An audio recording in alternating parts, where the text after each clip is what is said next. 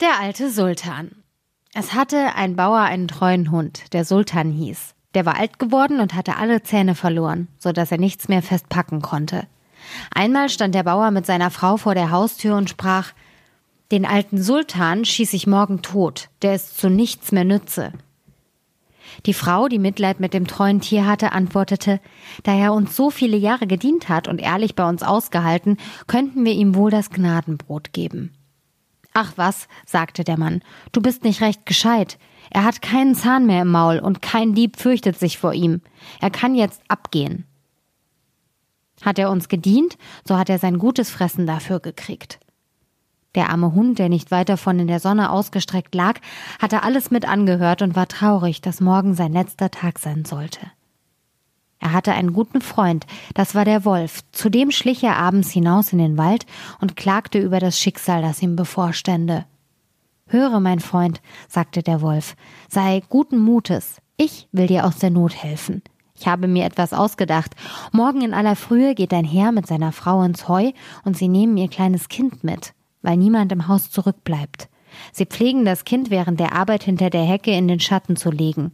Leg dich daneben, so als wolltest du es bewachen. Ich will dann aus dem Wald herauskommen und das Kind rauben. Du musst mir eifrig nachspringen, als wolltest du es mir wieder abjagen.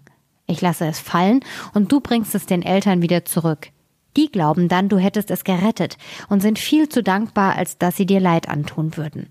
Im Gegenteil, du bekommst dein Gnadenbrot und sie werden es dir an nichts mehr fehlen lassen. Der Plan gefiel dem Hund, und wie er ausgedacht war, so wurde er auch ausgeführt. Der Vater schrie, als er den Wolf mit seinem Kind durchs Feld laufen sah. Als der alte Sultan es aber zurückbrachte, da war er froh, streichelte ihn und sagte, Dir soll kein Härchen gekrümmt werden. Du sollst das Gnadenbrot essen, solange du lebst.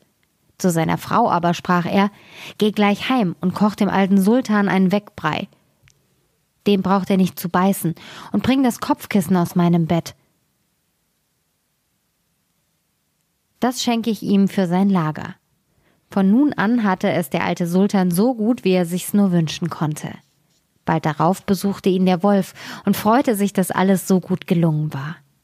Aber mein Freund, sagte er, du wirst doch ein Auge zudrücken, wenn ich bei Gelegenheit deinem Herrn ein fettes Schaf weghole. Es wird einem heutzutage schwer, sich durchzuschlagen. Darauf ziele nicht, antwortete der Hund. Meinem Herrn bleibe ich treu. Das kann ich nicht zulassen. Der Wolf meinte, das wäre nicht im Ernst gesprochen, kam in der Nacht herangeschlichen und wollte sich das Schaf holen. Aber der Bauer, dem der treue Sultan das Vorhaben des Wolfes verraten hatte, lauerte ihm auf und kämmte ihm mit den Dreschflegel fürchterlich die Haare. Der Wolf musste ausreißen, schrie aber dem Hund zu, Wart, du schlechter Kamerad, dafür sollst du büßen.